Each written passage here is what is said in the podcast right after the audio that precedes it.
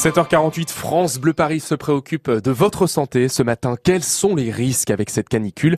Car nous sommes tous concernés. C'est le dossier de France Bleu Paris. Oui, on en a beaucoup parlé des plus vulnérables, mais la canicule concerne tout le monde. Et pourtant, alors qu'on répète qu'il faut éviter les gros efforts, certains continuent de faire leur jogging entre midi et deux.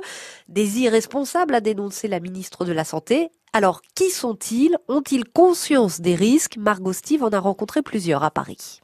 Il n'est pas encore tout à fait midi, mais le soleil tape fort. Sur les bords de Seine, rouge et dégoulinant, Corentin termine son jogging. Je suis un peu KO, mais ça va. Je transpire. Moi, je trouve que c'est le moment idéal. Hmm, ce matin, bah, ce matin, je voulais courir, c'était trop froid, je trouvais. Vous savez que c'est dangereux? Ouais, mais ça va, je bois, euh, je m'hydrate, ça va. J'ai pas ressenti trop de choses de dangereux pour l'instant. Les températures ne font pas non plus peur à Anya. Malgré ses 78 ans, elle fait du sport tous les matins.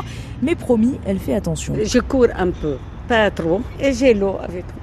Tous les jours de canicule, je fais ça. Tout va bien. Mais j'ai promis mes enfants, si je me sens fatiguée, je reviens. Un peu plus loin, Alexandre, un coach sportif et son élève sont en pleine séance d'abdos, mais pas question de trop forcer. Il faut vraiment être attentif. Non, non, il faut choisir un bon lieu, un lieu ombragé comme on est ici, avec euh, toujours de l'eau à côté. Et si on reste prudent après en termes de suivi, il n'y a pas de souci. Éviter les horaires à partir de 11h jusqu'à 16h, euh, c'est dangereux. Autre conseil, si vous n'êtes toujours pas découragé, évitez les exercices trop intenses, buvez de l'eau évidemment et n'oubliez pas votre casquette.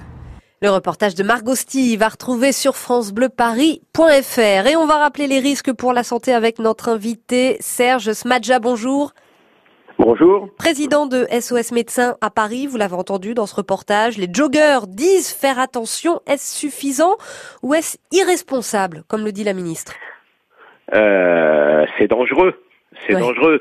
Bon, là, dans ce que j'ai entendu, ils le font euh, le sport avec euh, raison, c'est-à-dire pas aux heures les plus chaudes de la journée, de manière peut-être un peu moins intense que d'habitude, et en prenant les précautions de bien boire et de bien faire les exercices si possible dans les endroits ombragés.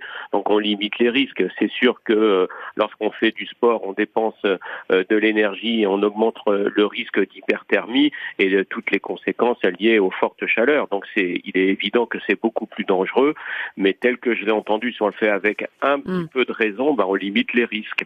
Alors la canicule, on le rappelle, est dangereuse pour tout le monde, encore plus maintenant, après quatre jours de chaleur, qu'est-ce qu'on risque?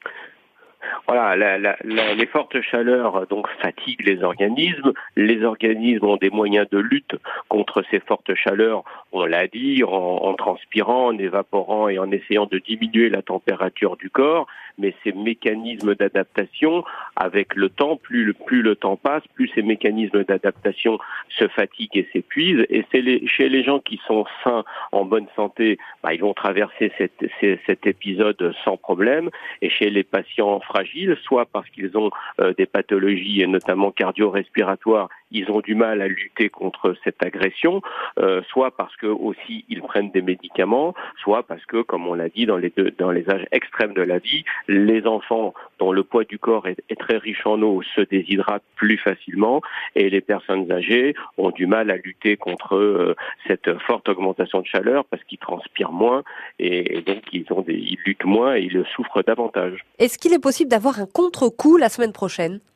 Même si on a l'impression d'aller bien et de bien traverser cette période oui, c'est une agression comme ça qui a nécessité des, des défenses de l'organisme risque d'entraîner la semaine prochaine euh, sans aller jusqu'aux symptômes évidemment les plus graves, mais on risque d'avoir des, des, gens qui, qui, qui s'en sortent fatigués et qui ont du mal, qui va, ça peut nécessiter plusieurs jours à retrouver euh, sa forme physique euh, pleine et totale. S'il peut, il est très possible qu'on soit encore fatigué les, le début de la semaine prochaine, mais ce sont des symptômes qui restent limités.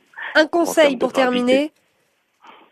Le conseil à, à faire, à prendre le conseil à prendre, bah, ce, sont euh, tous les conseils qu'on donne déjà euh, depuis tous les, les, plans canicules et qui, qui montrent quand même leur efficacité, qui permettent, à mon avis, de limiter les conséquences de ces fortes chaleurs.